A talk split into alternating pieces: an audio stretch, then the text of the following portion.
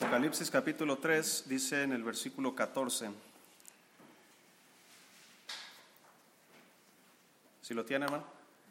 Muy bien, dice la Biblia, sígame con su vista, dice, y escribe al ángel de la iglesia en la Odisea, he aquí el amén, el testigo fiel y verdadero, el principio de la creación de Dios dice esto, yo conozco tus obras, que ni eres frío ni caliente, ojalá fueses frío o caliente, pero por cuanto eres tibio y no frío ni caliente, te vomitaré de mi boca. Porque tú dices, yo soy rico y me he enriquecido, y de ninguna cosa tengo necesidad. Y no sabes que tú eres un desventurado, miserable, pobre, ciego y desnudo. Por tanto, yo te aconsejo que de mí compres oro refinado en fuego, para que seas rico, y vestiduras blancas para vestirte, y que no se descubra la vergüenza de tu desnudez, y unge tus ojos con colirio para que veas. Yo reprendo y castigo a todos los que amo. Sé pues celoso y arrepiéntete. He aquí yo estoy a la puerta y llamo. Si alguno oye mi voz y abre la puerta, entraré a él y cenaré con él y él conmigo. Al que venciere, le daré que se siente conmigo en mi trono, así como yo he vencido y me he sentado con mi Padre en su trono. El que tiene oídos, oiga lo que el Espíritu dice a las iglesias. Vamos a orar. Dios, gracias le damos en esta, en esta tarde, Señor, en esta mañana. Bendiga su palabra, Padre. Quite de nuestra mente, Señor, cualquier distracción, que podamos estar atentos a su palabra. En el nombre de Jesús se lo pedimos. Amén. Muy bien, tenemos esta carta, hermanos, que el Señor envió por medio de Juan a la iglesia en la Odisea.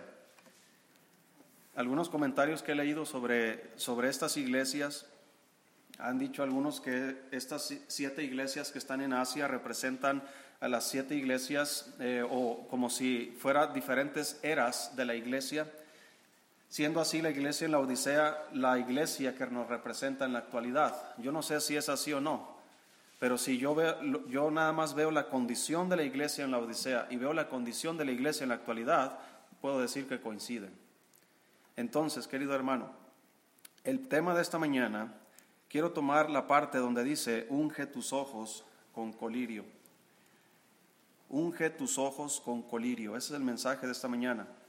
La condición actual de la iglesia, hermanos, y me refiero a la iglesia, no a la iglesia local específicamente aquí, sino a la iglesia en general en todo el mundo.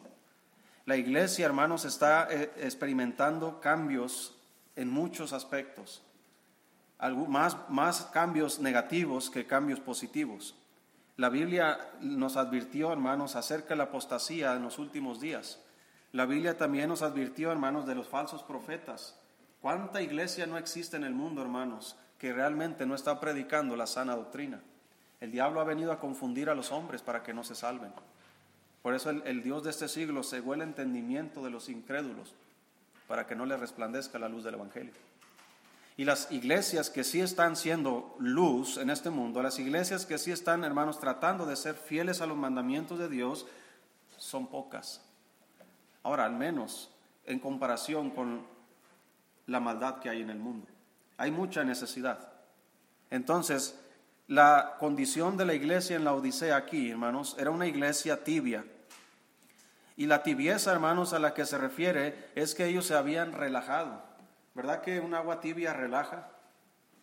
Agua tibia en los pies, que su esposo le dé un masaje en los pies con agua tibia. Imagínese después de estar caminando en el trabajo todo el día y llega usted a casa y, y bañarse con agua tibia, relaja. Y ese es el problema de la iglesia en la actualidad. Se relajan. ¿Cuál es la razón de que nos relajamos?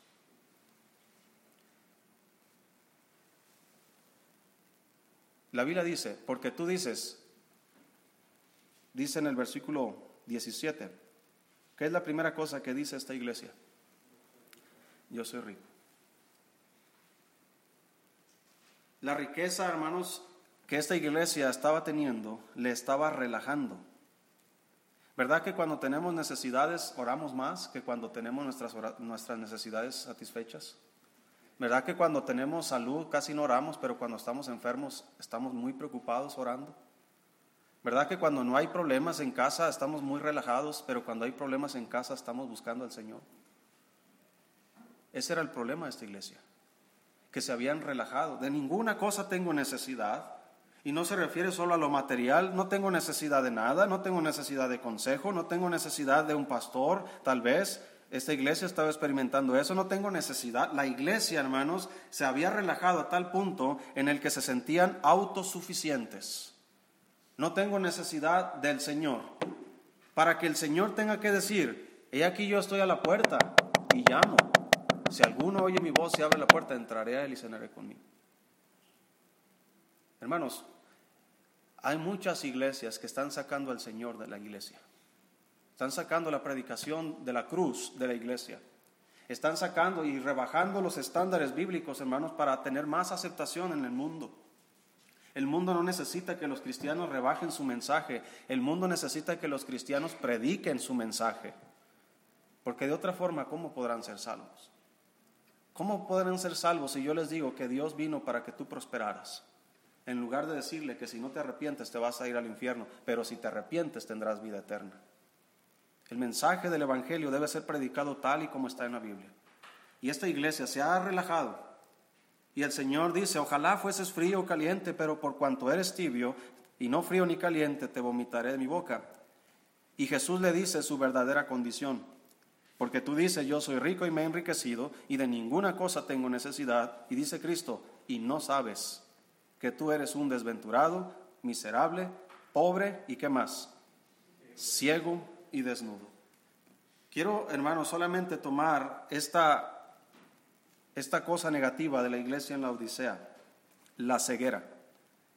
Por tanto, dice el Señor, yo te aconsejo que de mí compres oro refinado en fuego para que seas rico y vestiduras blancas para vestirte y que no se descubra la vergüenza de tu desnudez. Y esta parte, y unge tus ojos con colirio. ¿Para qué?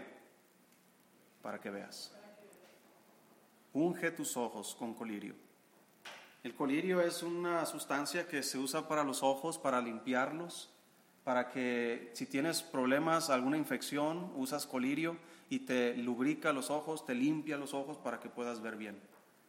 Puede ser, hermanos, hay veces que el polvo entra a los ojos y nos irrita, o alguna infección, ¿verdad? Nos irrita los ojos, o muchas cosas, hermanos, externas a nosotros llegan a irritar nuestros ojos físicamente. Pues déjeme decirle que esto, hermano, lo que el Señor está diciendo no es en el sentido físico, sino en el sentido espiritual. Sus ojos espirituales están cegados. Por eso, unge tus ojos con colirio para que veas. La ceguera espiritual, hermanos, en pocas palabras, esta iglesia tiene su atención más en lo terrenal que en lo espiritual. Y mire, vamos a, Colosenses capítulo 3. Busque el libro de Colosenses, capítulo 3. El apóstol Pablo, hermano, nos escribe y nos advierte acerca de este asunto. Hay muchos cristianos, hermanos, que no se dan cuenta de su condición espiritual porque están cegados. Ellos tienen otra perspectiva de sí mismos. Ellos tienen otra opinión acerca de sí mismos, acerca de sus familias, acerca de todo lo que hacen, de todo lo que son. Pero hermanos, la opinión que importa y la que está más acertada, o la única que está acertada, es la opinión de Jesús sobre nuestras propias vidas. ¿Qué piensa Jesús de mí? Eso es lo que importa. Porque lo que usted piense de mí puede estar acertado, puede estar en un error. Pero lo que piense el Señor de mí siempre está en lo cierto. No hay nada que el Señor esté mirando equivocadamente. Entonces, si Él mira que mi vida es tibia, es porque es tibia. Si, Él mira que mi vida está desordenada, es porque está desordenada. Si Él mira que mi vida está eh, bajo el control de la carne, está bajo el control de la carne. Si Él mira que mi vida, hermanos, está como aquel, como aquel pasaje que dice, hay caminos que al hombre le parecen derecho, pero a ese hombre le parecen derecho, pero su fin es camino de muerte. Y si vamos por ahí, vamos a ir por ahí. Y vamos a caer. El Señor dijo acerca de los, de los judíos, si un ciego guía a otro ciego, ¿qué va a pasar? Ambos caerán en el hoyo. Entonces, hermanos, yo no necesito la perspectiva de otro hombre de acerca de mi vida, de cómo está mi vida, yo necesito la perspectiva de Dios de cómo está mi vida. Y la única forma, hermanos, de que yo pueda tener la perspectiva correcta de mi vida es que el Señor me diga cuál es mi condición. Yo te puedo decir cuál es tu condición y, puedo equivocarme. Puedo juzgar mal. Tú puedes decirme cuál está mi condición y puedes juzgarme mal. Pero el Señor me va a decir exactamente cuál es mi condición, cuál es mi necesidad. El Señor le escribe a las siete iglesias y a cada una les dice, yo conozco tus obras, yo te conozco, yo sé lo que haces, yo sé lo que, lo que has pasado. Algunas las anima, algunas las regaña, algunas las advierte y algunas les da otra oportunidad. Así que hermano, si el Señor nos enviara una carta como estas cartas a las iglesias de Asia, ¿qué diría en la carta que va dirigida a nuestras vidas? Yo conozco tus obras. Algunos les dice, yo sé que tú eres fiel y, has sido fiel y, no te sorprenda cuando venga la, tribulación y yo voy a estar contigo y, yo te voy a dar herencia y tantas cosas positivas porque esa iglesia estaba experimentando días difíciles.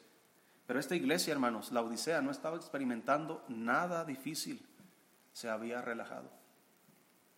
Y yo creo, hermanos, que cuando la iglesia pasa por dificultades directamente, por, por persecución, es cuando la iglesia realmente conoce su verdadero poder. Mire, vea las iglesias que están en los lugares donde hay guerra. ¿Cómo están esas iglesias ahora? ¿Cómo están las iglesias en Ucrania, por ejemplo?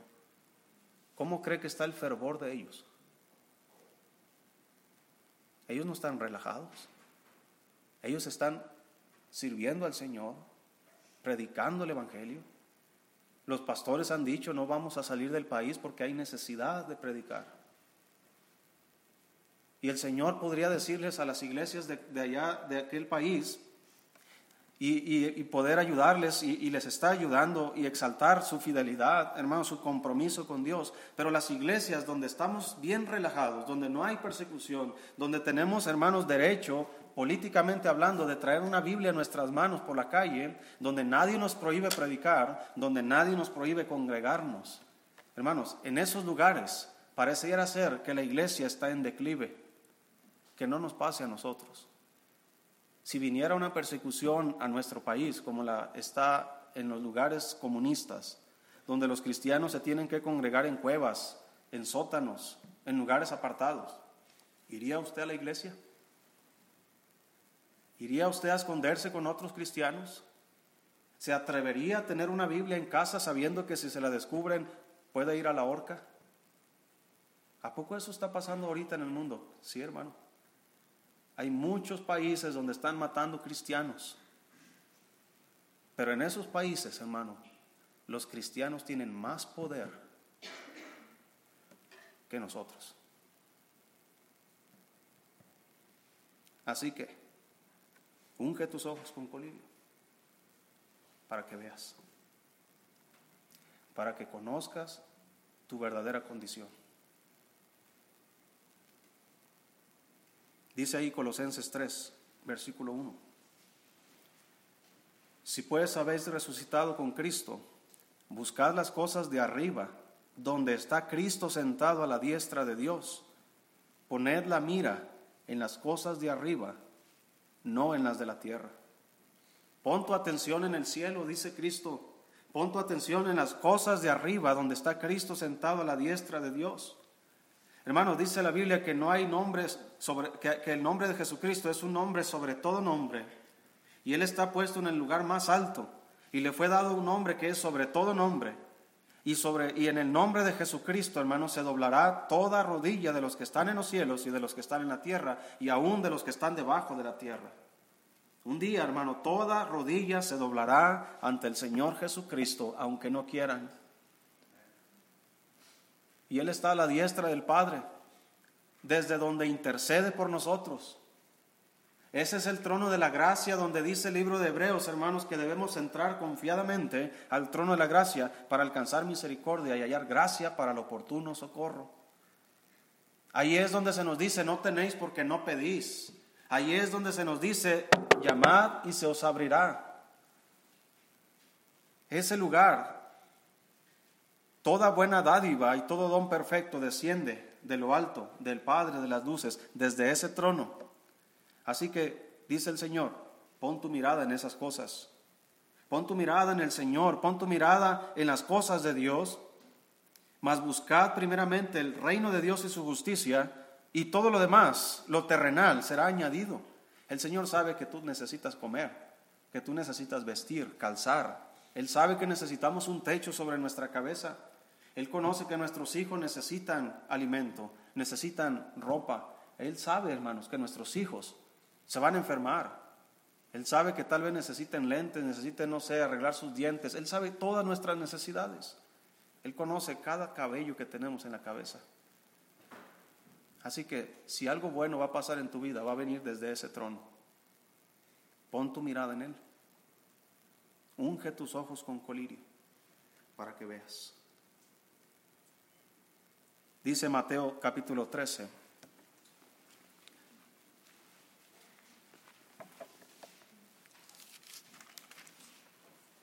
Dicen que no hay peor ciego que el que no quiere ver.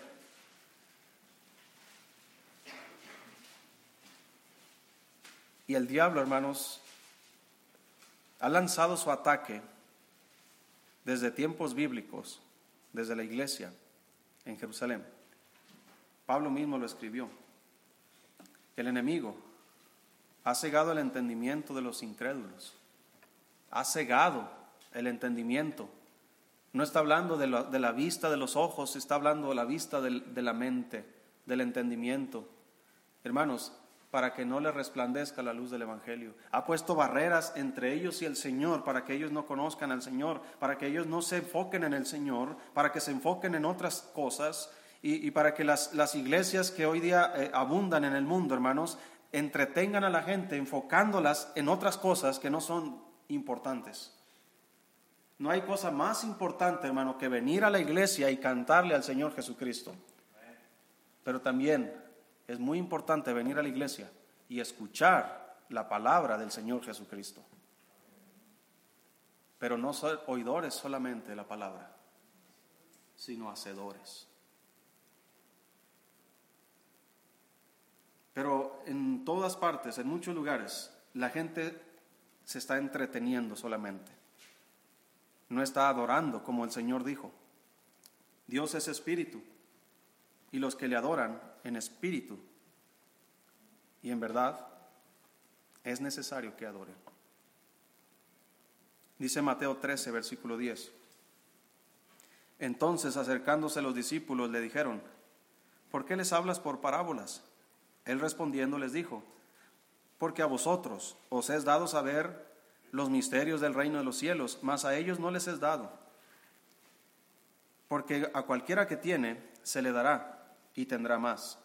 Pero el que no tiene, aún lo que tiene le será quitado.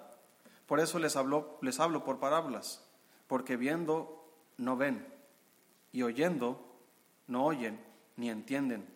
De manera que se cumple en ellos la profecía de Isaías que dijo, de oído oiréis y no entenderéis, y viendo veréis y no percibiréis porque el corazón de este pueblo se ha engrosado y con los oídos oyen pesadamente y han cerrado sus ojos para que no vean con los ojos y oigan con los oídos y con el corazón entienda y se conviertan y yo los sane. Pero bienaventurados vuestros ojos porque ven y vuestros oídos porque oyen, porque de cierto os digo que muchos profetas y justos desearon ver lo que veis y no lo vieron y oír lo que oís y no lo oyeron. Aquí hay dos grupos de personas los que ven y los que no ven, los que oyen y los que no oyen, los que perciben y los que no perciben, los que entienden y los que no entienden, los que se convierten y los que no se convierten, los que son sanados y los que no son sanados, ¿a cuál grupo perteneces? Bienaventurados vuestros ojos porque ven. Esa será nuestra condición real. O nuestra condición será como la de la iglesia en la Odisea, donde el Señor les dice, y no sabes que tú eres un desventurado, miserable, pobre, ciego y desnudo. Creyendo yo que yo tengo buena vista, creyendo yo que yo sí estoy al tanto de las cosas, creyendo yo, engañándome a mí mismo, que yo sí estoy bajo, eh, eh, teniendo control de mi vida espiritual, que tengo control de mi familia, que tengo control de mi matrimonio, cuando realmente no tengo ningún control? ¿O soy bienaventurado porque vuestros ojos ven? Porque me doy cuenta de las necesidades de mi casa, porque me doy cuenta de las necesidades de mi matrimonio, porque me doy cuenta de las necesidades de mis hijos. Y no hablo de las necesidades físicas, sino de las necesidades espirituales. Porque tú puedes esforzarte, hermanos, y proveer las necesidades físicas y poner el pan sobre la mesa, pero si no pones el pan de la palabra de Dios sobre la mesa de tus hijos, tus hijos estarán perdidos. Tu matrimonio estará perdido. Unge tus ojos con colirio para que veas, para que percibas, para que te des cuenta, para que entiendas y te conviertas y Dios te sane. ¿Cómo sé si yo tengo problemas de falta de visión espiritual? Vamos a segunda de Pedro 1. ¿Cómo sé yo que tengo este problema?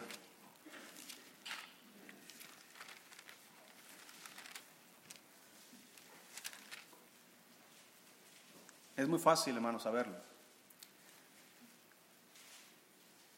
El, propósito principal de este mensaje es darnos cuenta de nuestra condición. Es que nos demos cuenta de nuestra condición. Ahora, aquí vemos muchos cristianos, algunos recién convertidos, otros que apenas, ¿verdad?, llevan tiempo ahí apenas, otros que ya son de años de cristianismo. Algunos nacieron en el cristianismo, ¿verdad?, con padres cristianos, abuelos cristianos, y ahora todavía siguen ellos en el cristianismo, mucha influencia han tenido, otros han tenido poca influencia en el cristianismo. Así que cada quien vamos a tomar nuestra debida proporción al mensaje. Yo no voy a esperar de un recién convertido tanta responsabilidad y diligencia que se espera en alguien que tiene más años en el cristianismo. Es ilógico pensar que un bebé es capaz de hacer lo mismo que un hombre de 30 años. En lo espiritual es igual. Así que si tú eres de los que apenas vas empezando y no comprendes mucho de la palabra de Dios, no te preocupes, pero mantén tus ojos abiertos para que veas. Dice ahí, segunda de Pedro 1, versículo 3, versículo 5. Dice la Biblia, vosotros también, poniendo toda diligencia por esto mismo, añadid a vuestra fe virtud, a la virtud conocimiento, al conocimiento dominio propio, al dominio propio paciencia, a la paciencia piedad, a la piedad afecto fraternal y al afecto fraternal amor. Porque si estas cosas están en vosotros y abundan, no os dejarán estar ociosos ni sin fruto en cuanto al conocimiento de nuestro Señor Jesucristo. Pero el que no tiene estas cosas, tiene la vista muy corta, es ciego habiendo olvidado la purificación de sus antiguos pecados. Por lo cual, hermanos, tanto más procurad hacer firme vuestra vocación y elección, porque haciendo estas cosas no caeréis jamás. Por tanto, dice, vosotros también poniendo toda diligencia, poniendo toda diligencia por esto mismo, añádele a tu fe crece en el espíritu, crece espiritualmente, añádele a tu fe virtud, añade conocimiento, dominio propio, paciencia, piedad, afecto fraternal y amor. Si estas cosas están en vosotros, no nos dejarán de estar ociosos, ni sin fruto en cuanto al conocimiento de nuestro Señor Jesucristo. Pero si no tenemos estas cosas, si no, si no somos diligentes en añadir a nuestra fe virtud, si no somos dirigentes en añadir conocimiento, dominio propio, paciencia, piedad, afecto fraternal y amor, dice la Biblia, tienes la vista muy corta. Viendo, veis y no entendéis. Oyendo, oiréis y no percibiréis. Cuando tenemos los oídos tapados, y nuestros ojos cegados. Escuché esa frase acerca del ateísmo, el ateísmo, los que no creen en Dios. Es como un hombre ciego en un cuarto oscuro buscando a un gato negro que no está ahí. Así son los ateos. Es como un hombre ciego en un cuarto oscuro buscando un gato negro que no está ahí. Viendo ven y no entienden. Hay una imagen de una mano de robot hecho con partes metálicas y dicen, esta es obra de la ingeniería. Y luego de este lado está una mano humana y dicen, es obra de la casualidad. ¿A poco, fíjense hermano, una vez escuché esto y decían que hubo un, que un científico retó a Dios y le dijo, yo también puedo crear hombres. Y Dios le dijo, a ver, haz tu propio hombre. Y dice que el hombre comenzó a agarrar tierra y Dios le dijo, espérate, espérate, primero tienes que crear tu propia tierra antes de crear tu propio hombre. ¿Cuándo va a crear el hombre tierra? Viendo ven y no perciben. Hay un cuadro, hermanos, ahí en la pared de un paisaje muy precioso, muy bonito, y dicen, wow, qué talento, qué belleza, ¿verdad? Qué inteligencia el que lo hizo. Y miran el paisaje de la naturaleza, de donde fue sacado ese mismo dibujito, y dicen, eso fue obra del Big Bang, fue obra de la casualidad. Hermano, solo Dios puede pintar atardeceres tan preciosos, únicos cada día. Ni uno es igual. Solo Dios puede darnos, hermanos, a cada uno de nosotros una sola identidad.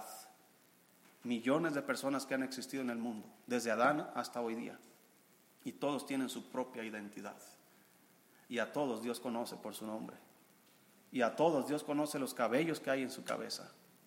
Y si fuera poco, Dios, Dios conoce el número de las estrellas y a todas ellas conoce por su nombre. Y son millones y millones y millones. Así que, querido hermano, no hay más peor ciego el que no quiere ver.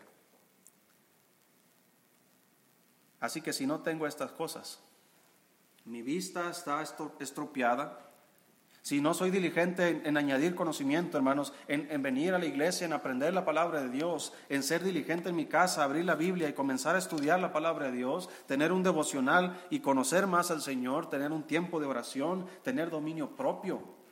Todos tenemos debilidades y todos sabemos de, de cuál pie cojeamos.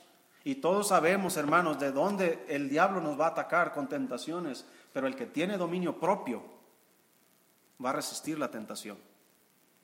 Pero si no tenemos estas cosas, dice, el que tiene estas cosas no caerá jamás, pero el que no las tiene. Es por eso que estamos cayendo y cayendo y cayendo y cayendo y nos levantamos y queremos echarle ganas y de repente llega la tentación y caemos y andamos entristecidos. Entristecemos al Espíritu Santo, entristecemos a Dios, nos arrepentimos y volvemos a echarle ganas y una vida de altibajos. Pero el que tiene estas cosas, su vista, hermanos, está bien bien clara. Su vista, hermanos, está, está 100%. Eh, su vista, hermanos, está en las cosas espirituales porque es diligente en conocer a Dios, es diligente en ser virtuoso, en tener conocimiento, en tener dominio propio, en tener paciencia, en tener amor, afecto fraternal. El apóstol Pablo dice, si yo tuviese todas, toda la ciencia, conociese todos los misterios, y no tengo amor, nada soy. Si yo hablase lenguas humanas y angélicas y no tengo amor, de nada me sirve. Si yo eh, entendiese todos los misterios, si yo entregase mis, mis bienes para repartir a los pobres o entregase mi propia vida para ser quemado, dice, si no tengo amor, nada, de nada me sirve. Inclusive dice, hermano, si yo tuviese toda la fe, de modo que trasladase los montes al mar, y no tengo amor, nada soy. Por eso cuando la Biblia dice, vas a añadirle a tu fe, la fe sola, hermanos, según lo que veo aquí, la fe sola no, no es muy, eh, ¿cómo se dice? No, no, es que la fe, la fe sea mala o que la fe sea, eh, ¿cómo se dice la palabra? Insuficiente. Pero la Biblia sí me está diciendo, mira, ya tienes fe, ahora tienes que añadirle cosas. Tienes que añadirle virtud, tienes que añadirle conocimiento, tienes que añadirle al final dice amor. Tienes que añadirle. Si no tienes amor, pero tienes toda la fe, dice Pablo, nada soy. ¿De qué me sirve tener tanta fe y no tener amor por mis hermanos? ¿De qué me sirve tener tanta fe y no tener amor por, mi, por mis hijos, por mi esposa, aún por mis enemigos? ¿Cómo está nuestra condición? Unge tus ojos con colirio. Dice primera de Juan capítulo 2. Lo que leímos aquí en Pedro, hermano, esta falta de diligencia en las cosas espirituales entorpece nuestra visión. Pero también dice primera de Juan capítulo 2, versículo 7.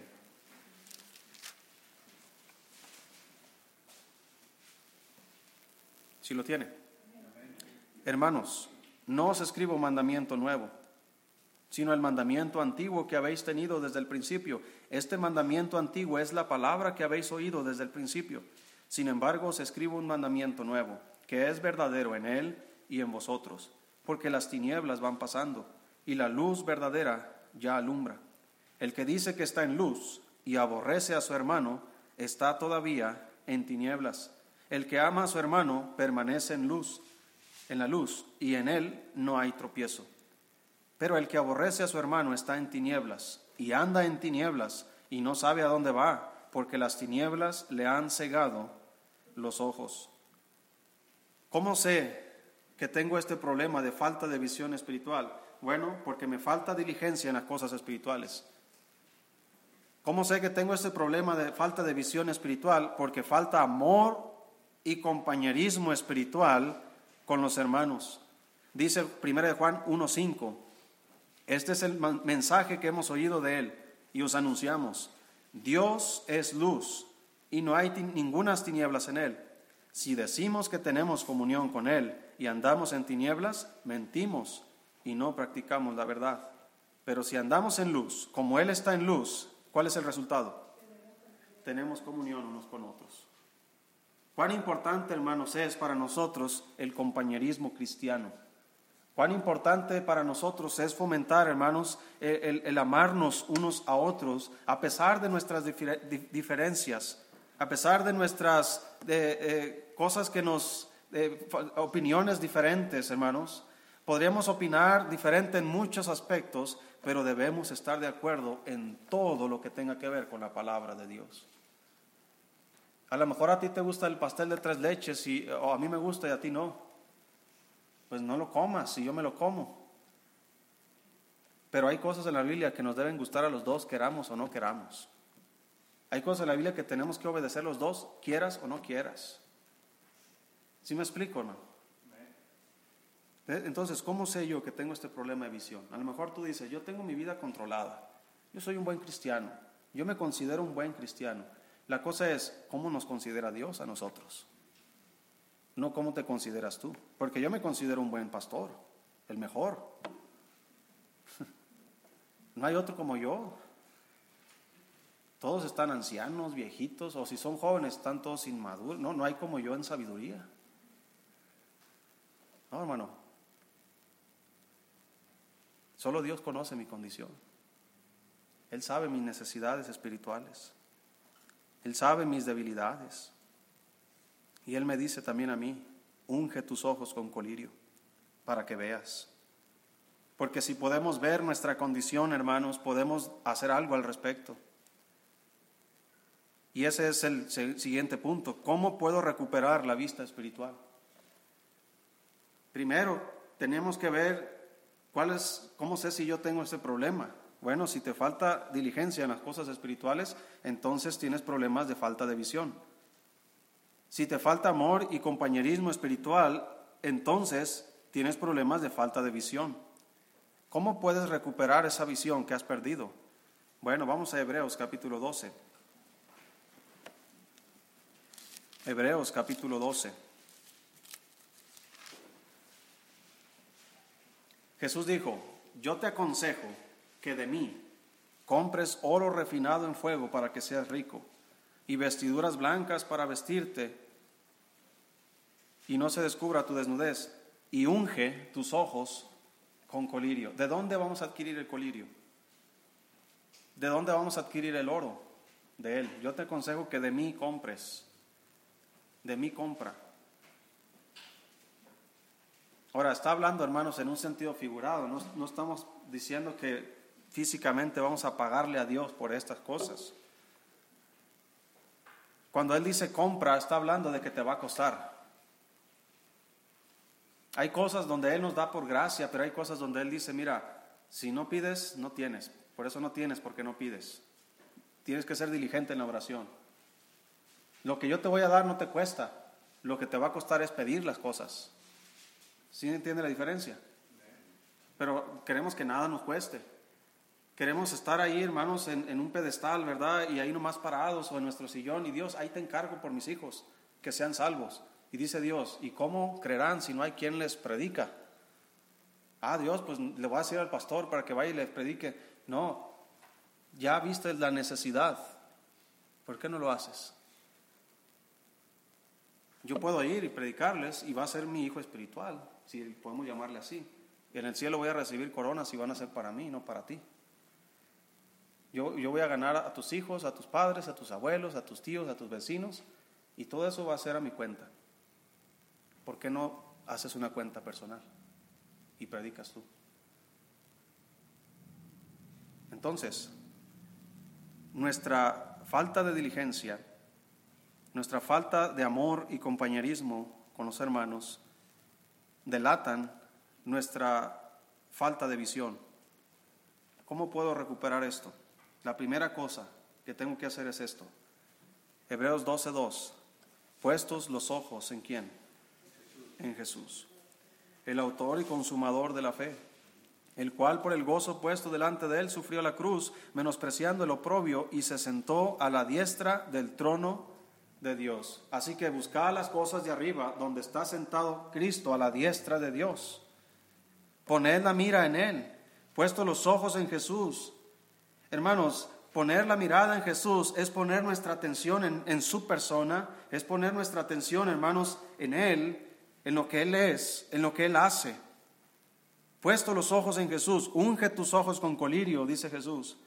Y la única forma que puedes hacer eso es, pon tu mirada en mí, dice Él. Pon tus ojos en Jesús.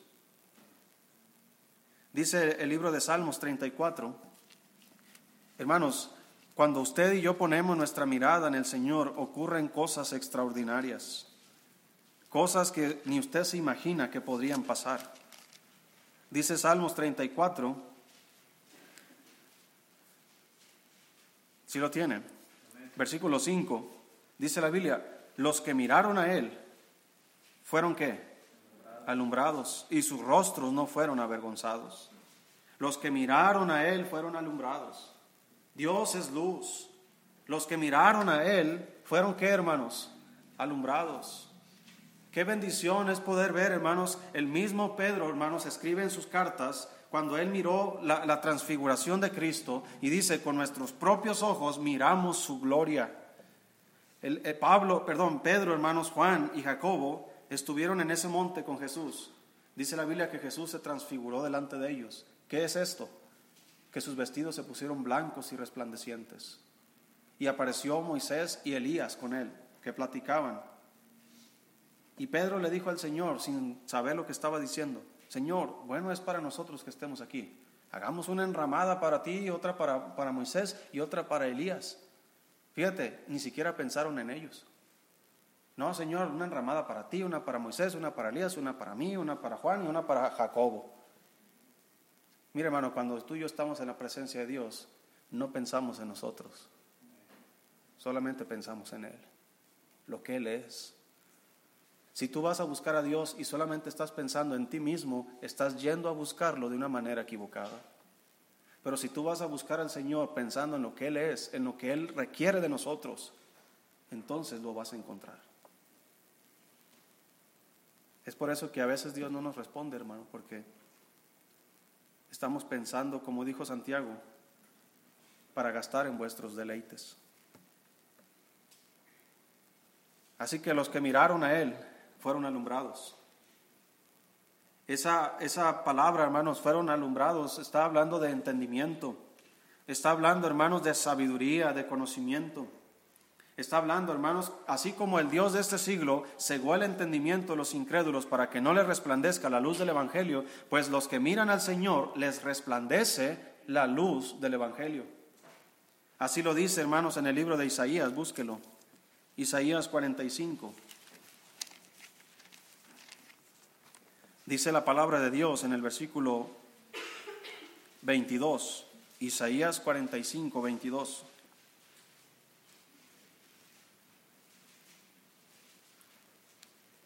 Dice la Biblia, mirad a mí y qué? Y sed salvos, todos los términos de la tierra, porque yo soy Dios y no hay más. Por mí mismo hice juramento. De mi boca salió palabra en justicia y no será revocada. Que a mí se doblará toda rodilla y jurará toda lengua. Mirad a mí y sed salvos, dice la palabra de Dios. Hermanos, cuando miramos a Él, somos alumbrados. Si somos hijos de Dios, Él nos da entendimiento y sabiduría, hermanos, porque las cosas espirituales han de discernirse espiritualmente. Y para poder tener discernimiento espiritual necesitamos tener una vista muy, muy bien educada. Una vista limpia de toda interferencia de pecado, de toda irresponsabilidad de nuestras obligaciones, de toda falta de amor de los hermanos una vista como, como la vista que tenía el Señor, que al mirar las multitudes tenía compasión, que al mirar la necesidad suplía la necesidad, que al mirar a los enfermos los sanaba, porque cuando Él miraba, hermanos, Él tenía una vista de amor, una vista de compasión, una vista, hermanos, de cariño. Él vino a buscar y a salvar lo que se había perdido. Y él prefirió dejar las 99 ovejas que estaban en su redil y él fue solamente por una a buscarla. Y eso somos tú y yo. Así que, mirad a mí y sed salvos. Eso fue lo que hicimos cuando fuimos salvos. Y si aquí hay alguien que no ha sido salvo, déjame decirte, la única cosa que tienes que hacer es poner tus ojos en Jesús para que puedas ser salvo. Mira lo que dice ahí en, el libro de Números 21.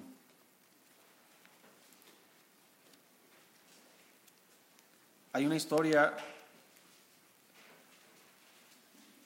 aquí en la Biblia, hermanos, que después en el Nuevo Testamento el Señor utiliza para explicar acerca de la salvación. Números 21, 4. El pueblo de Israel iba hacia la tierra prometida y, anduvo en batalla en batalla, lugar en lugar. Y llegó un punto aquí, versículo 4, números 21, 4. Después partieron del monte de Or, camino del mar rojo, para rodear la tierra de Edom. Y se desanimó el pueblo por el camino. Y habló el pueblo contra Dios y contra Moisés. ¿Por qué nos hiciste subir de Egipto para que muramos en este desierto? Pues no hay pan ni agua y nuestra alma tiene fastidio de este pan tan liviano. Y Jehová envió entre el pueblo serpientes ardientes que mordían al pueblo, y murió mucho pueblo de Israel. Entonces el pueblo vino a Moisés y dijo, hemos pecado por haber hablado contra Jehová y contra ti. Ruega a Jehová que quite de nosotros estas serpientes. Y Moisés oró por el pueblo. Y Jehová dijo a Moisés, hazte una serpiente ardiente y ponla sobre un asta, y cualquiera que fuere mordido y mirare a ella, vivirá. Y Moisés hizo una serpiente de bronce y la puso sobre un asta. Y cuando alguna serpiente mordía a alguno, miraba a la serpiente de bronce y vivía. Esta fue la solución. El pueblo le dijo a Moisés, ruega a Jehová que quite de nosotros estas serpientes. La respuesta de Dios no fue, Moisés, voy a quitar las serpientes. No, la respuesta de Dios es, Moisés, hazte un asta una serpiente de bronce ardiente, y ponla sobre un asta y levántala para que cualquiera que mire a ella sea sanado de la mordedura. Uno diría, pero ¿qué no era más fácil quitar las serpientes? Dios puede quitar las serpientes, hermano. Pero lo que estamos viendo aquí, hermano, es que estas serpientes representan el pecado. Y la única forma de que el pecado sea quitado de este mundo es cuando Cristo venga. Un día va a venir y reinar y acabará con la iniquidad, como dice el profeta Daniel. Terminará con la prevaricación y traerá justicia, pero todavía no viene.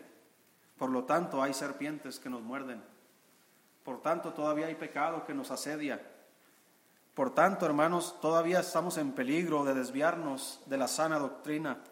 Todavía tenemos problemas en casa, todavía hay problemas en el corazón, todavía hay desobediencia, negligencia, todavía hay todo este tipo de cosas que limitan nuestra vida cristiana. Así que unge tus ojos con colirio para que te des cuenta cuándo es que necesitas hacer un arreglo, para que te des cuenta cuándo es que necesitas comenzar a orar, cuándo es que necesitas leer la Biblia, cuándo es que necesitas arreglar las cosas. Sé diligente y unge tus ojos con colirio. Mirad a mí, dice el Señor, y sed salvos. El, Moisés hizo una, un asta, una serpiente, y la puso en alto. Y todo el que miraba no tenía que ir a tocarla ni nada, solamente tenía que mirar. Era sanado de las mordeduras. Imagínese, hermano, que así fuera en la actualidad, que el Señor me dijera a mí, ¿sabe qué? Pues hazte un asta grande, ¿verdad? Y una serpiente y ponla ahí afuera de la iglesia. Y todo el que mira va a ser sanado de todas sus enfermedades. Imagínese cómo iba a estar allá afuera, hermano. ¿Cómo iba a estar allá afuera? Lleno de enfermos. Gente mirando, ¿verdad? Ahora, el Señor no les dijo, tienes que tener fe. No, no, solamente dice, mira.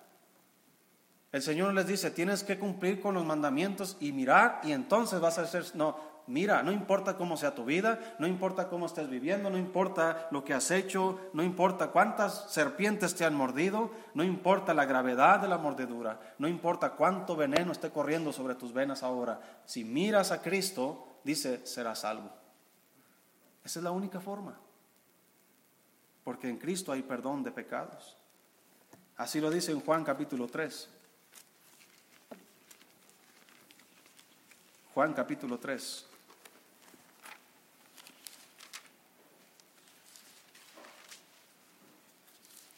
El Señor está hablando con Nicodemo sobre algunas cosas. Dice capítulo 3, versículo 1. Si lo tienes. Había un hombre de los fariseos que se llamaba Nicodemo, un principal entre los judíos.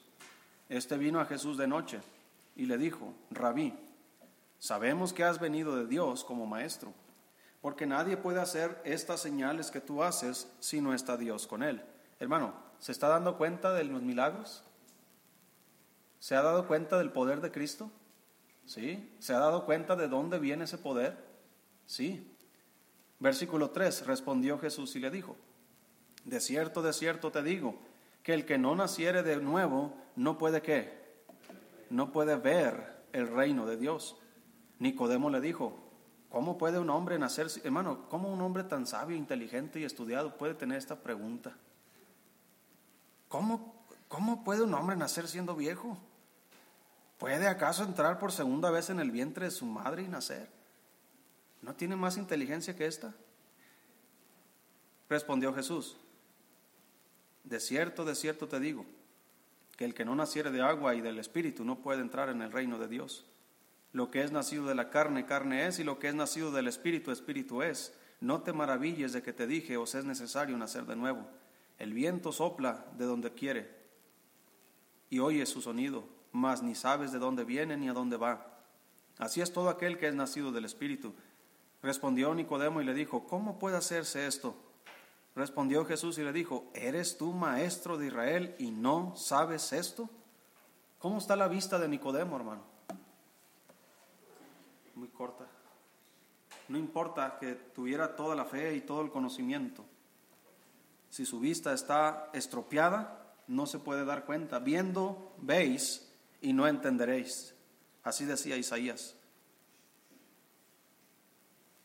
Dice la Biblia, versículo 14, Jesús le está explicando y le dice, y como Moisés levantó la serpiente en el desierto, así es necesario que el Hijo del Hombre sea levantado, para que todo aquel que en él cree no se pierda, mas tenga vida eterna. Como que ahora sí Nicodemo entendió. Ah, el Señor ya me llevó al Antiguo Testamento y me llevó a la ley de Moisés, donde habla acerca de esta serpiente. Y sí me acuerdo de esa historia, me acuerdo que las serpientes mordían y que los israelitas miraban a la serpiente que estaba alzada y eran sanados. Ah, así es entonces, cuando Cristo se ha levantado y lo miren en la cruz, todo aquel que lo, que lo vea, dice la Biblia, será salvo cuando Cristo fue crucificado y fue sepultado, ¿sabes quién fue a, bajar el cuerpo y a llevarlo a la sepultura? José de Arimatea y Nicodemo.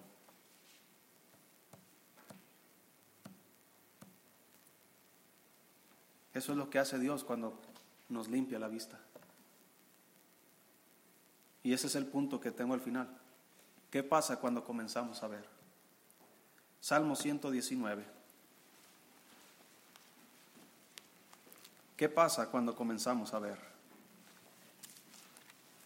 Primero hay que darse cuenta de nuestra condición. Si tengo este problema de, visión, hay que reconocerlo, hay que confesarlo y hay que arrepentirnos. Y para recuperar esta visión hay que poner nuestros ojos en Jesús, porque los que miraron a Él fueron alumbrados. Ahora que mi vista ha regresado y sé cómo puedo mirar mejor, Ahora he ungido mis ojos con colirio para ver qué va a pasar. Esto es lo que sucede, hermano. Dice ahí Salmo 119, versículo 18. Dice el, el salmista David, dice, abre mis ojos y miraré, ¿qué cosa?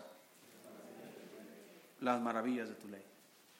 Abre mis ojos y miraré las maravillas de tu ley.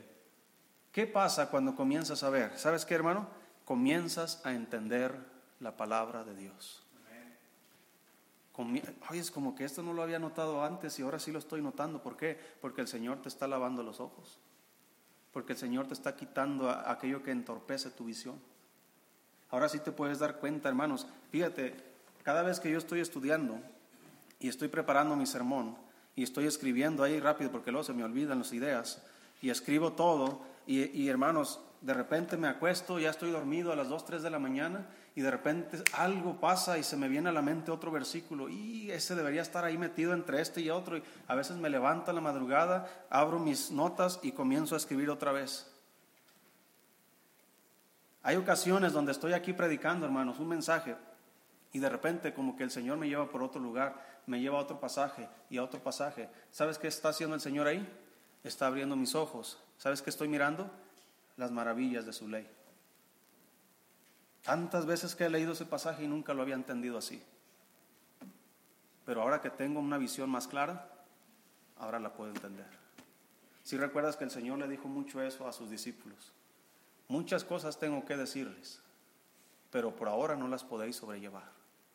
Pero cuando venga el Espíritu, el Consolador, Él os guiará a toda la verdad. ¿Por qué no podían entenderlo? Porque su visión todavía no era la mejor. Los discípulos en el mismo día de la crucifixión se apartaron del Señor. Su visión todavía estaba entorpecida. Pero después el Señor ungió sus ojos con colirio y entregaron sus vidas por el Señor. ¿Qué pasa cuando comenzamos a ver, comienzas a entender la palabra? A lo mejor no vas a entender 100%, hay cosas que yo ni entiendo, hermano. Y no es porque sea ignorante, sino porque hay cosas que se requieren el tiempo preciso para entenderlo. Hay cosas, hermanos, todo lo que yo he predicado, por ejemplo, en los últimos tres años, yo ni por aquí me pasaba todo eso cuando yo comencé aquí en la iglesia, hace diez años. Nunca se me hubieran ocurrido esas cosas. ¿Por qué? Porque conforme uno va creciendo, uno va madurando, el Señor está mostrando otras cosas más necesarias para la actualidad. Quién sabe en 10 años qué necesidades habrá en mi vida y en tu vida, y quién sabe qué mensajes estaré predicando en 10 años más. Pero por, por ahora hay que ungir nuestros ojos con colirio. ¿Qué más pasa? Santiago capítulo 1. Nomás tengo tres cosas, hermano. Ya dijimos una, y vamos sobre la segunda. Ese es el mensaje, ya empezamos el mensaje. Todo lo demás fue introducción. que tres cosas. ¿Qué pasa cuando comenzamos a ver? Comenzamos a entender la palabra. Número dos, Santiago 1.21. Si lo tiene, hermano. Dice la Biblia, por lo cual, desechando toda inmundicia y abundancia de malicia, recibid con mansedumbre la palabra implantada, la cual puede salvar vuestras almas. Pero sed hacedores de la palabra, y no tan solamente oidores, e engañándoos a vosotros mismos.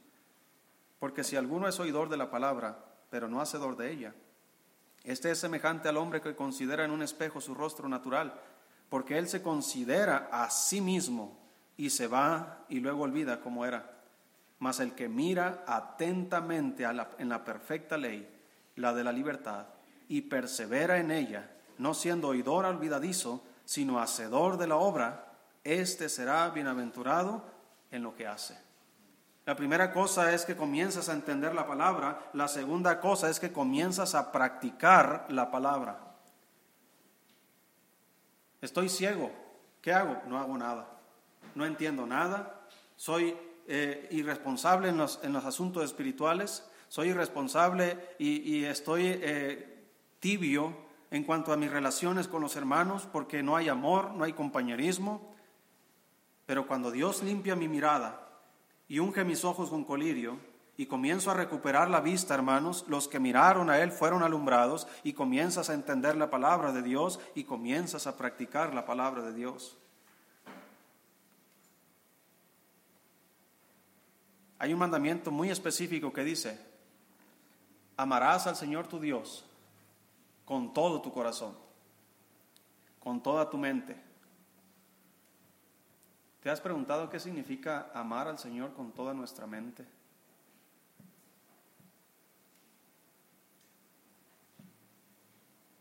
¿Conoces lo que deberías de conocer del Señor?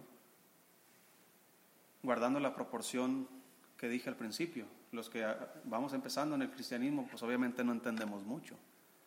Pero los que tenemos años, entendemos, de acuerdo a los años que tenemos en el cristianismo, entendemos quién es el Señor.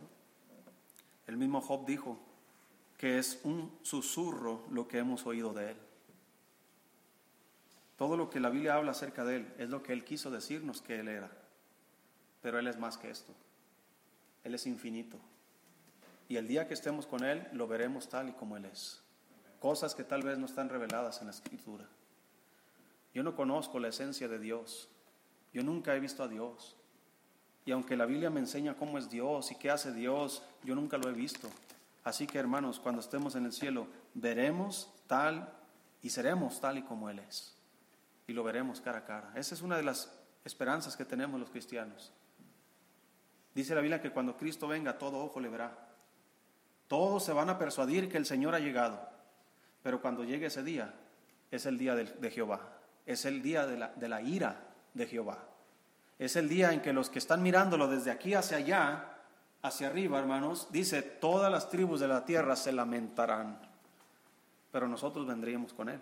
Así que los que están abajo también nos van a mirar a nosotros, porque vamos a venir con el Señor y vamos a reinar con el Señor. Así que hermano, unge tus ojos con colirio. Y la última cosa que pasa cuando comenzamos a ver, primero dijimos, comienzas a entender la palabra. Número dos, comienzas a practicar la palabra. Y número tres, Marcos capítulo 10. Marcos capítulo 10. Versículo 46. Si lo tienes, hermano. Dice la Biblia 46. Entonces vinieron a Jericó, y al salir de Jericó, él y sus discípulos y una gran multitud, Bartimeo el ciego, hijo de Timeo, estaba sentado junto al, camino mendigando, y oyendo que era Jesús Nazareno, comenzó a dar voces y a decir, Jesús, hijo de David, ten misericordia de mí. Y muchos le reprendían para que callase, pero él clamaba mucho más, Hijo de David, ten misericordia de mí. Entonces Jesús, deteniéndose, mandó llamarle. Y llamaron al ciego, diciéndole, ten confianza, levántate, te llama. Él entonces, arrojando su capa, se levantó y vino a Jesús. Respondiendo Jesús le dijo, ¿qué quieres que te haga? Y el ciego le dijo, Maestro, que recobre la vista. Y Jesús le dijo, vete, tu fe te ha salvado. Y enseguida recobró la vista. ¿Y qué pasó, hermanos? Y seguía a Jesús en el camino. La tercera cosa que pasa, hermanos, cuando tú y yo comenzamos a tener una mejor vista, es que comenzamos a seguir a Jesús. Comenzamos a entender la palabra, comenzamos a practicar la palabra y comenzamos a seguir a Jesús. ¿Estás siguiendo a Jesús ahora? No es que si crees en Jesús, sino estás siguiendo a Jesús. ¿Estás entendiendo la palabra? ¿Estás practicando la palabra? Esos son los resultados de una buena visión, de alguien que ha ungido sus ojos con colirio. Así que hermano, si Dios te ha hablado en esta, en esta mañana y Él te ha hecho saber tu condición, como se lo hiciera saber a la Odisea, ¿qué vas a hacer? ¿Vas a abrir la puerta de tu vida para que Él entre y tenga una mejor relación contigo? ¿O mantendrás la puerta cerrada y seguirás en la misma condición? Puestos de pie, vamos a orar.